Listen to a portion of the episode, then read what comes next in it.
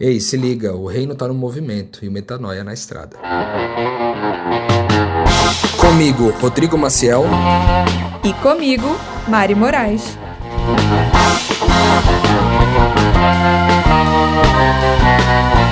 E na estrada de hoje você vai ouvir. E essa direção básica, essa raiz da direção de Deus, mesmo que eu esteja confuso no meio de várias outras direções que foram colocadas e às vezes podem ser até conflitantes, eu me mantenho rumo ao alvo principal, que é amar mais e melhor. Então, se eu estou, por alguma razão, eu me perder no meio do processo, eu sei que se eu olhar na direção de amar mais e melhor, eu vou me encontrar de novo você dentro da sua cabeça se criticando, não parece uma forma que foi o que Cristo cresceu. Parece que ele cresceu observando, procurando a bondade, conhecendo o mundo que ele vive, conhecendo a Trindade, conhecendo o Pai, né? Conhecendo os irmãos e, e ouvindo os feedbacks, entendeu?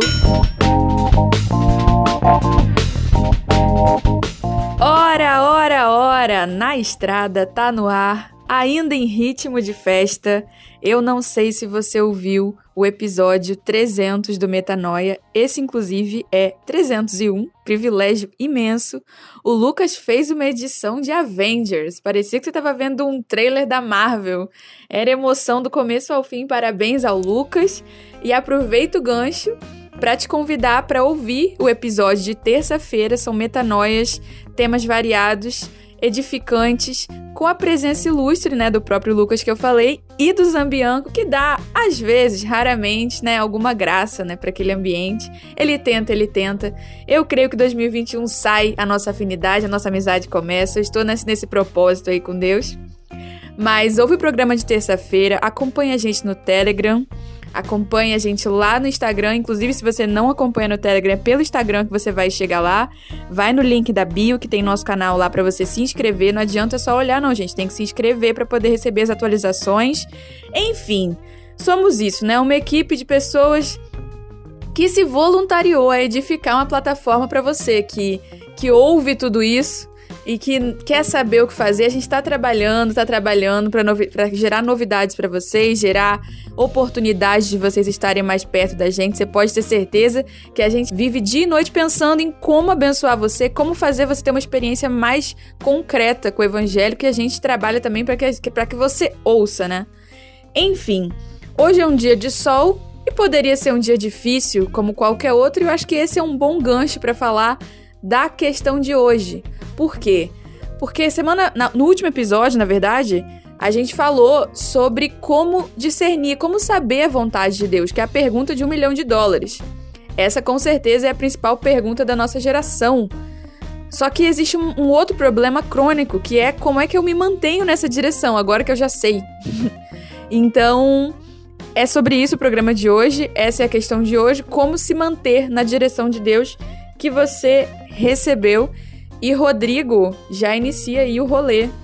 Conta tua principal dica. Como é que você faz para se manter? Aliás, a gente se mantém? A gente se mantém na vontade, na direção de Deus? Você acha que a gente consegue fazer isso? Porque eu tô rindo só de perguntar.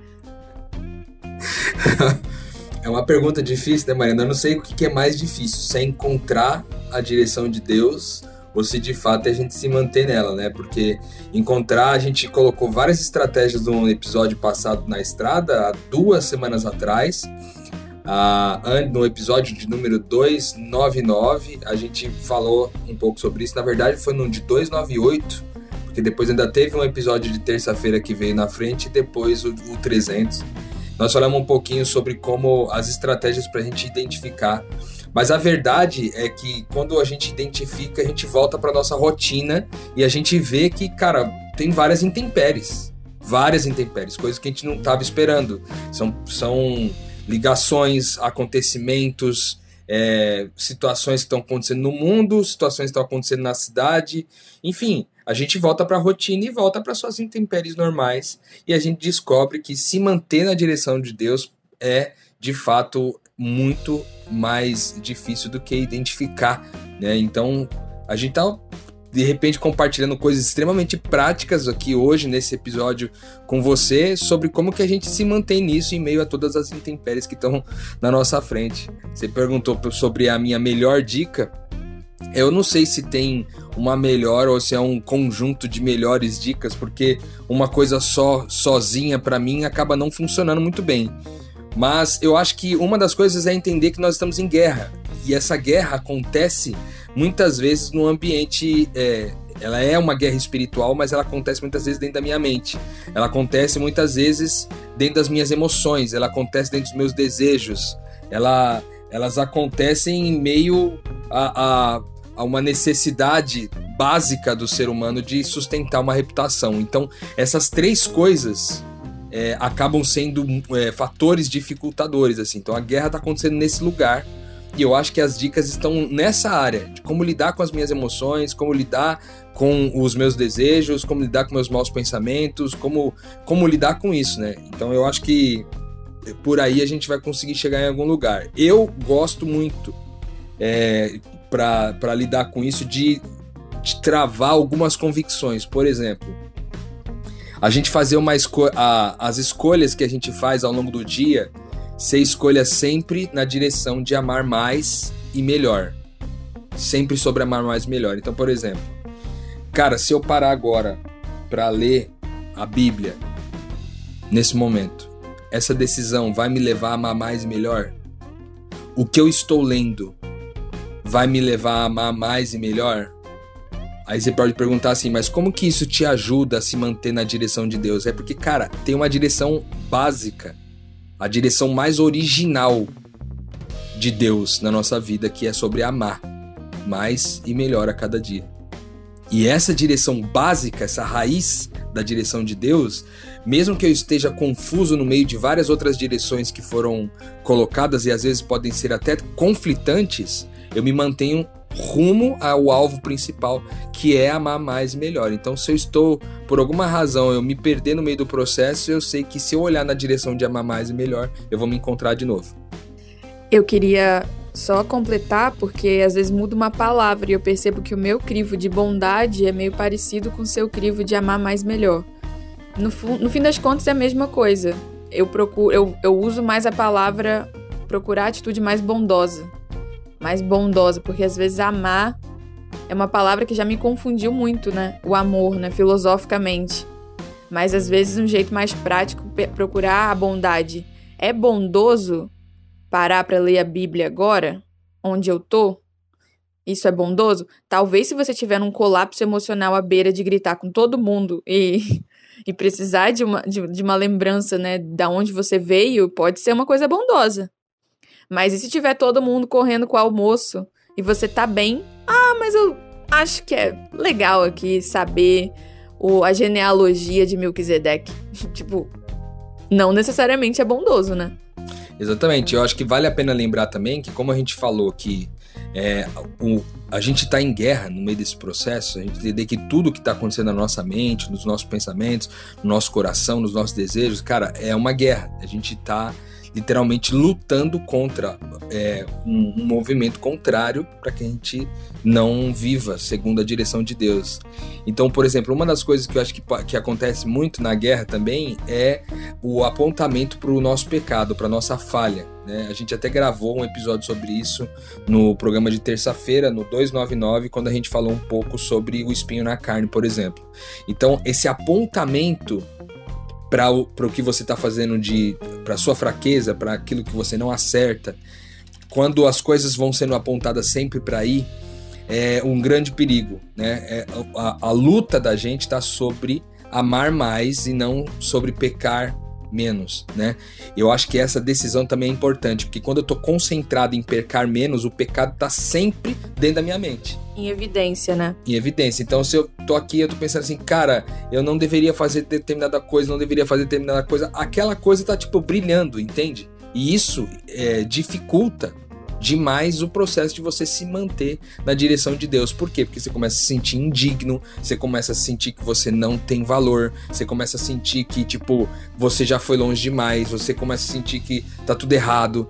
Então, lidar com o pecado nessa direção de amar mais e não pecar menos, vai em algum momento é, vencer essa estratégia de Satanás que é a acusação. Basicamente é isso, ele é o acusador.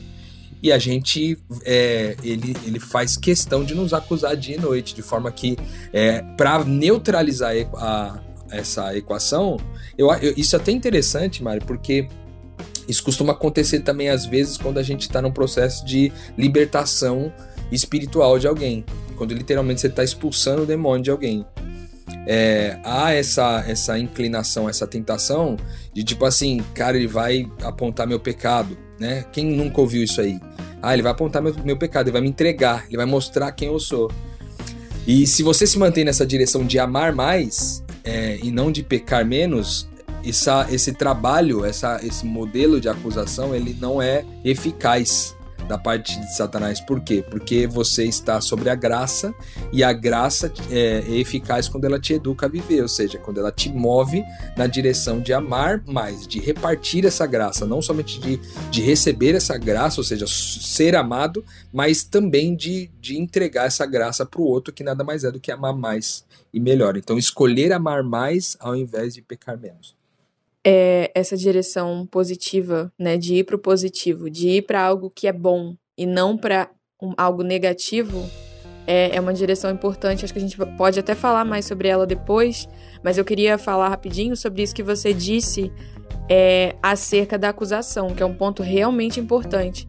Eu, nesse momento, tô, tô falando com vocês, gravando isso aqui, em transição sobre isso. É, eu descobri que eu penso muito mais sobre mim do que eu deveria. Penso autocriticamente, sabe?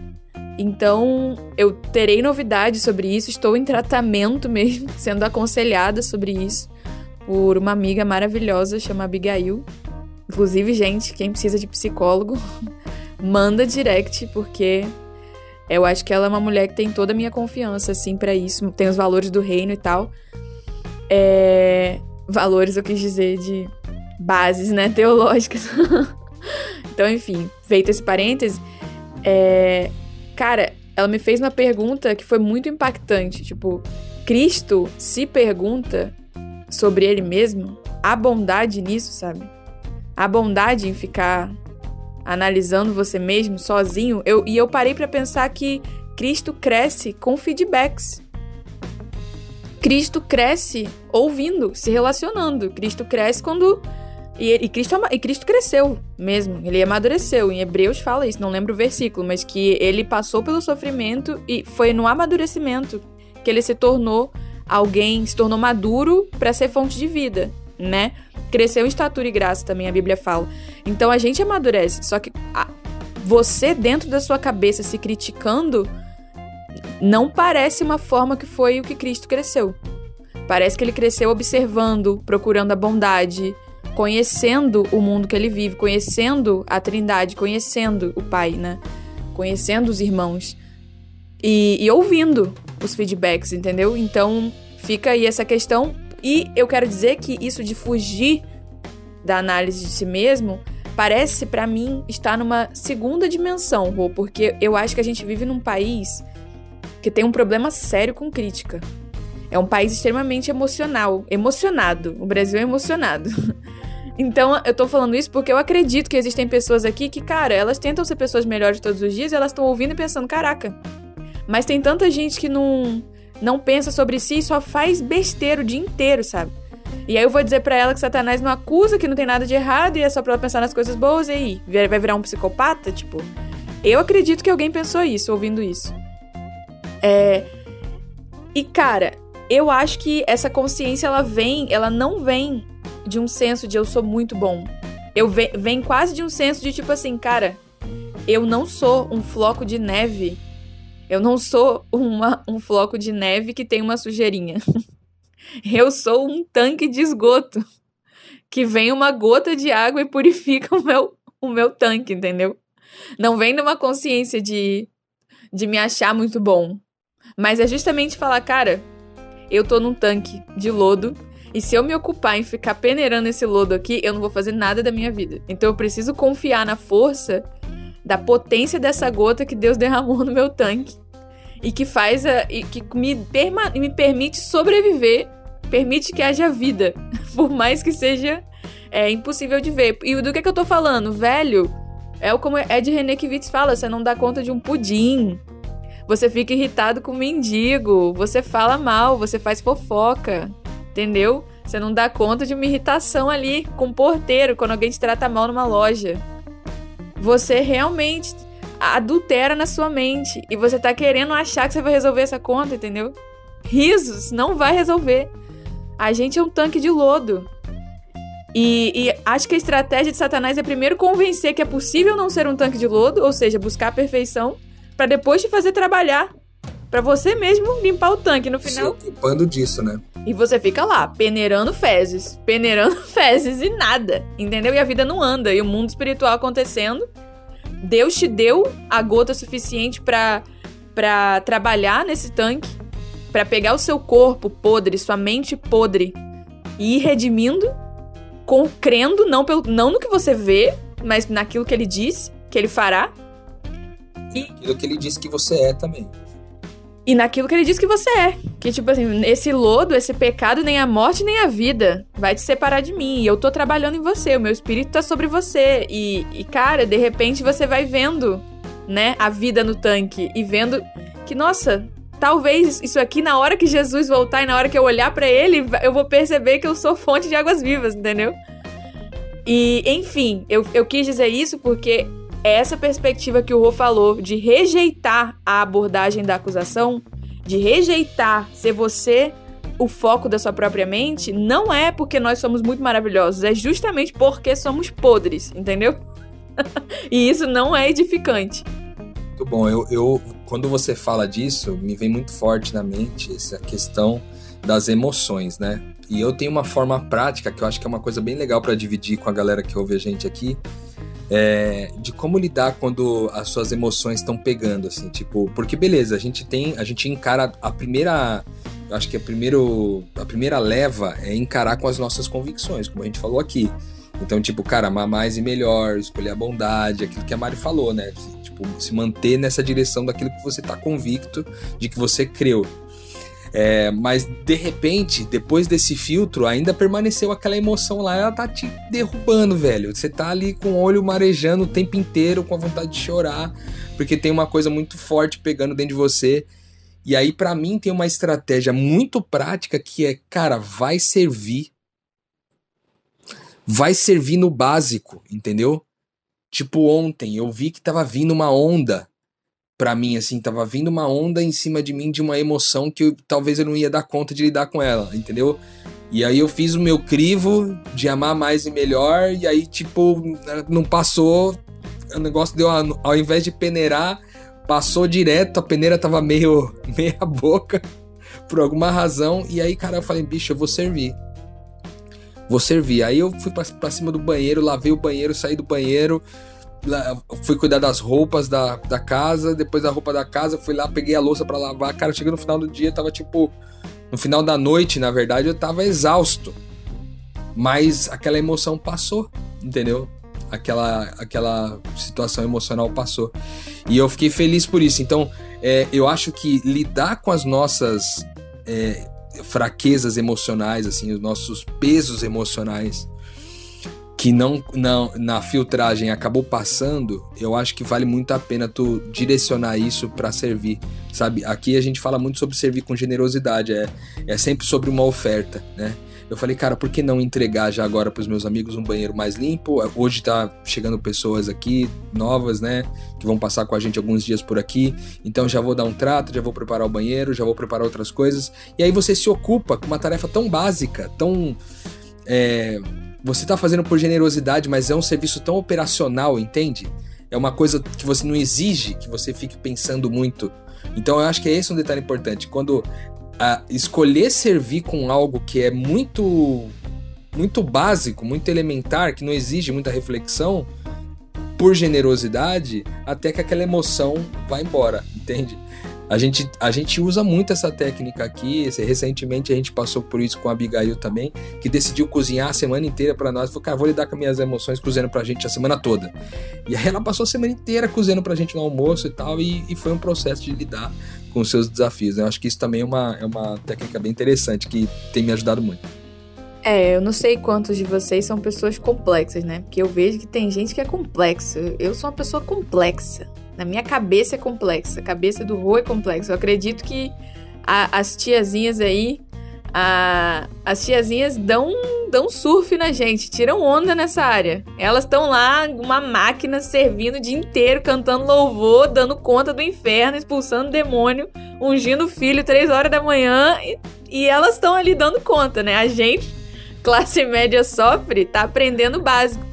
Que é basicamente é, gente, se você tá esperando algo diferente do seguinte, já, já desaponto vocês. Eu não acredito mais que complexidade com mais complexidade vai gerar uma coisa boa.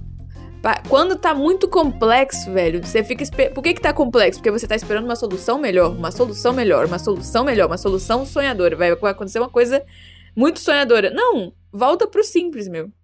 Volta pro simples, volta pro simples. A melhor forma de se manter é se tornar simples de coração. Bem-aventurados, né? Herdarão o reino de Deus. Simples de coração. Tá pensando um monte de coisa, já tá stalkeando, né? O ex, já tá imaginando o nome dos filhos com o atual, já tá chateada que não foi pedido em casamento, já tá.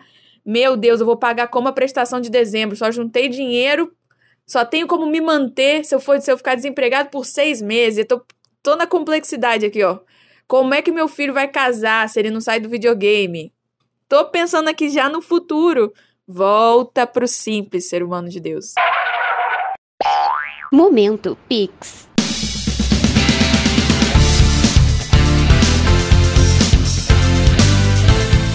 Ei, aqui é a Abigail e falaram bastante meu nome nesse episódio, então eu mesma vim aqui lembrar você que esse movimento muda vidas e a gente tá de braço aberto pra gente ser comunidade contigo. Vem pra cá, vem, vem, vem.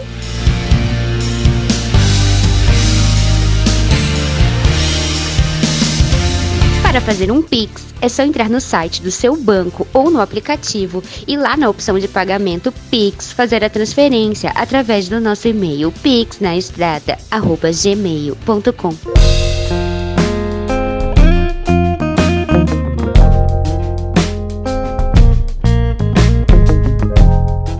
Outra técnica legal, Mari, que eu costumo usar também, essa é nova, na verdade. É bem nova.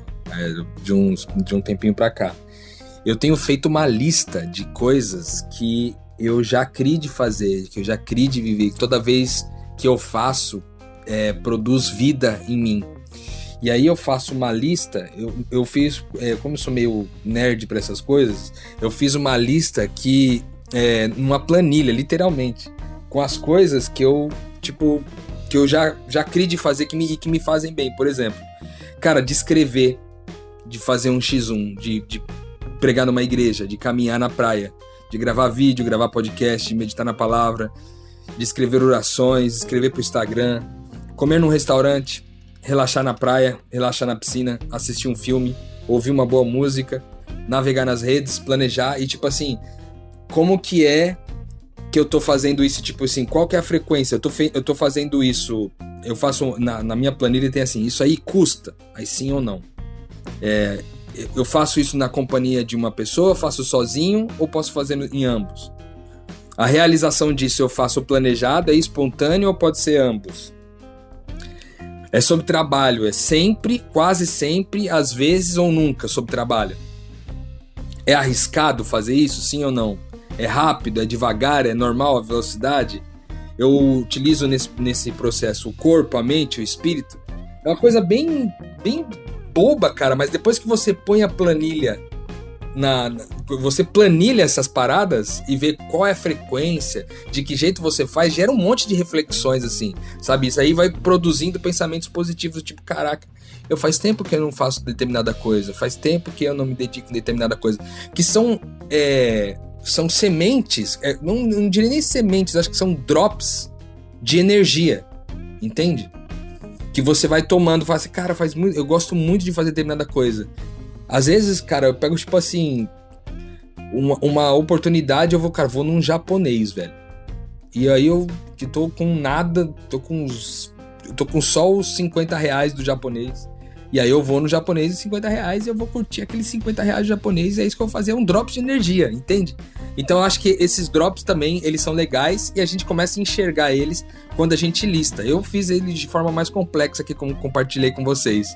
Mas é, essas reflexões vão gerando drops, né? Drops de energia, isso é muito bom.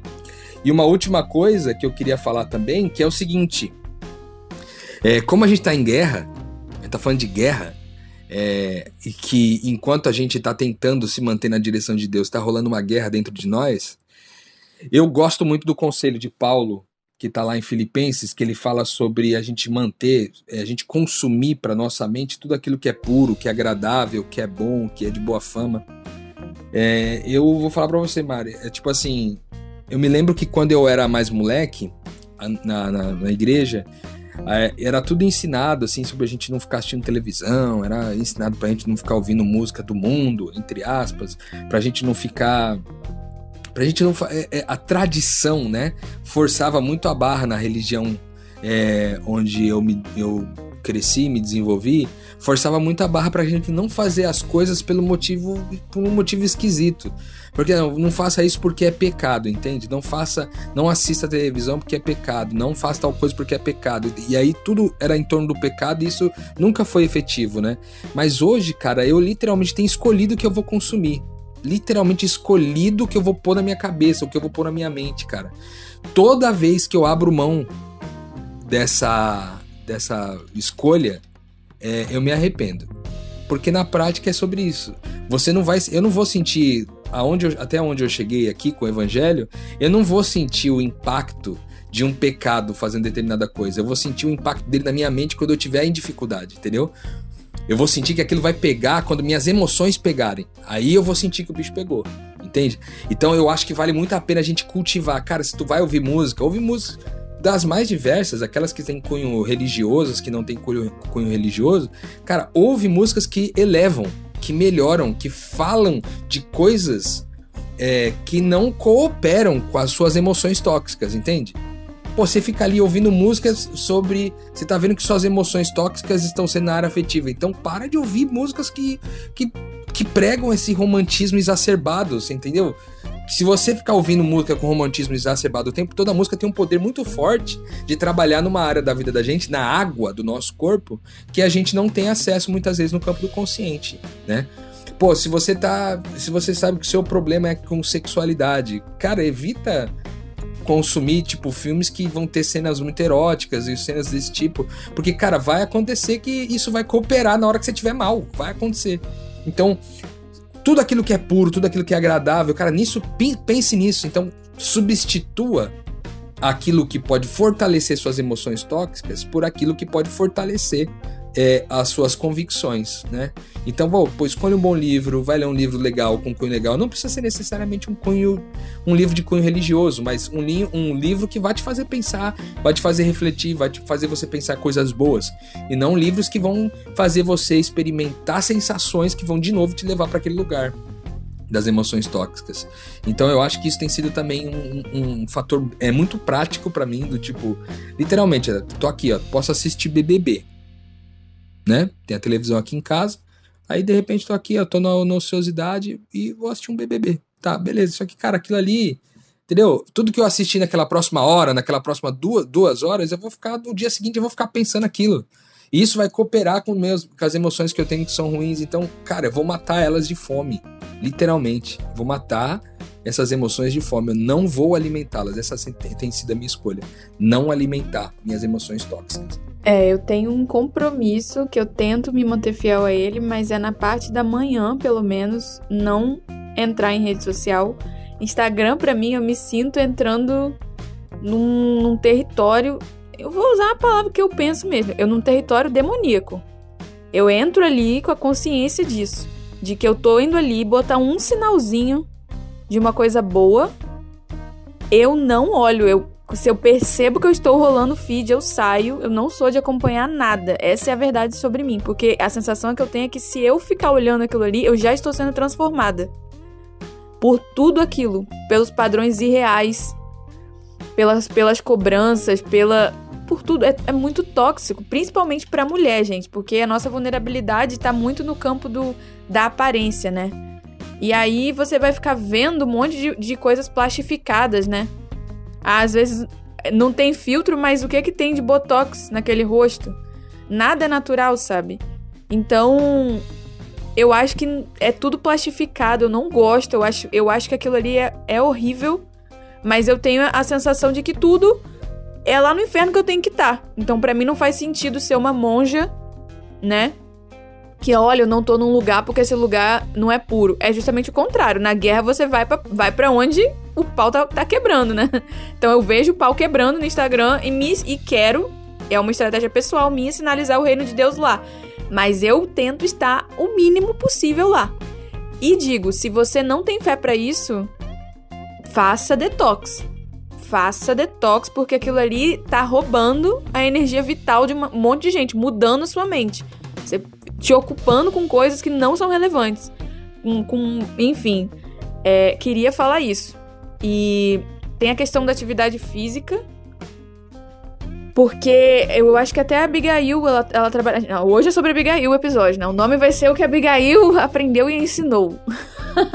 Mas a amiga fala muito sobre isso do corpo, né? Do corpo dizer as emoções. A forma como o seu corpo, é, é, enfim, responde ao mundo ao seu redor. E treinar o seu corpo na forma como você come, na quantidade de água que você ingere, na disciplina de buscar o movimento é como se você profetizasse, velho, pelo seu, pelo seu corpo.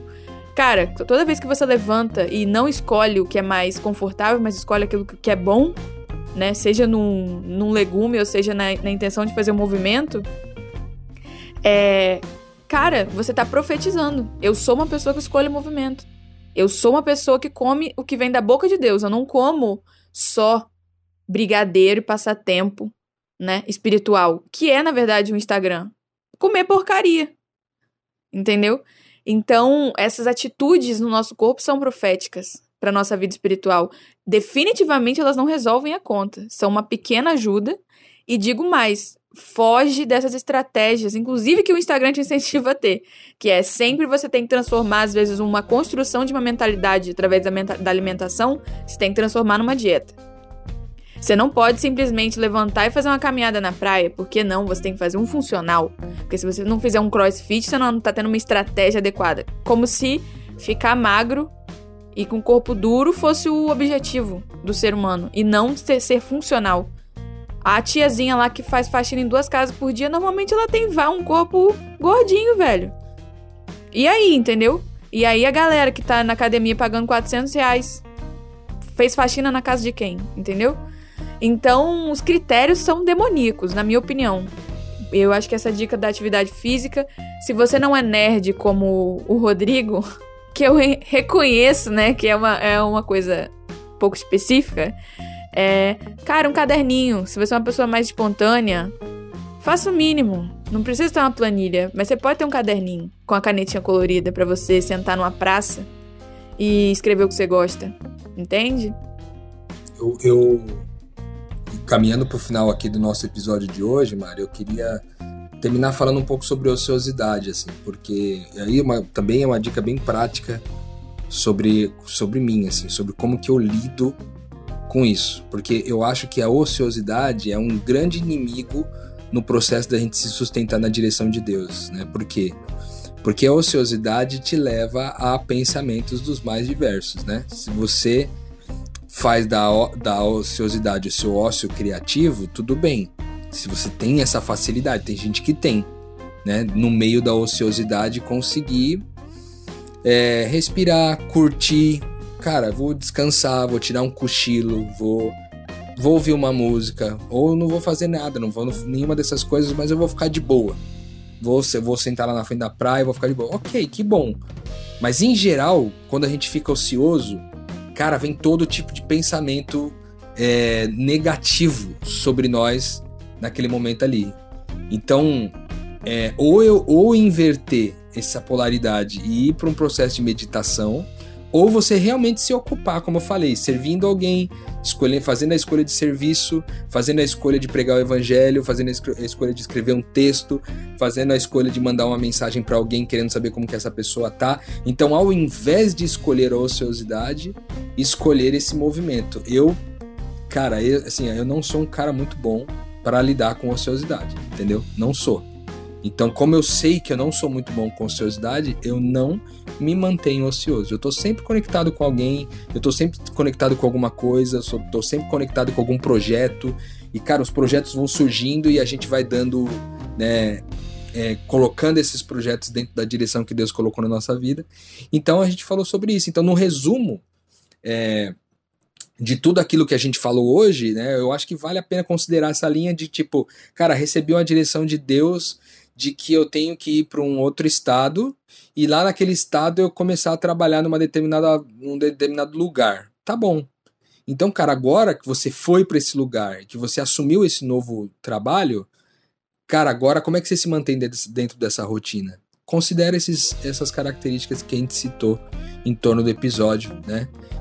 É, essa questão do movimento é grave, porque é aí que a nossa juventude está sendo pega, né? A gente não dá conta de, de movimento, né? É uma geração muito é, estática. Parece que ela parece que só tem disposição para sair se for para ou se drogar ou flertar, sabe? O, a única motivação de movimento que eu vejo muitas vezes é essa, isso é grave. E isso é um problema sério, gente, que tá botando nossa geração no inferno. E não tô falando inferno de em chamas na eternidade, não. Tô falando aqui agora. Na solidão. No, na, no isolamento. Né, que é o pior de todos, que é você estar tá no meio de um monte de gente e você tá se sentindo sozinho. Não é à toa, não preciso falar dos índices de suicídio e tudo mais. E uma vez Deus me deu uma visão do mundo espiritual. Gente, vou falar para vocês isso aqui, coisa de maluco, mas senti de falar. Eu tava deitada numa cama lá em Floripa, tava muito deprimida. E eu tava já há dias com dificuldade de me, me movimentar. E aí eu lembro que eu tive uma visão. Eu tive uma visão de uma outra dimensão que parecia algo parecia uma dimensão que eu não vou chamar de inferno, porque eu acho pretensão minha. Vai, daqui a pouco vai dizer que eu, que eu fui lá visitar o inferno. Não, não, não foi isso. Foi, e durou, tipo assim, um segundo. Eu fechei meus olhos e eu vi uma série de criaturas fétidas, podres, completamente letárgicas. Não eram criaturas humanas, mas eram criaturas.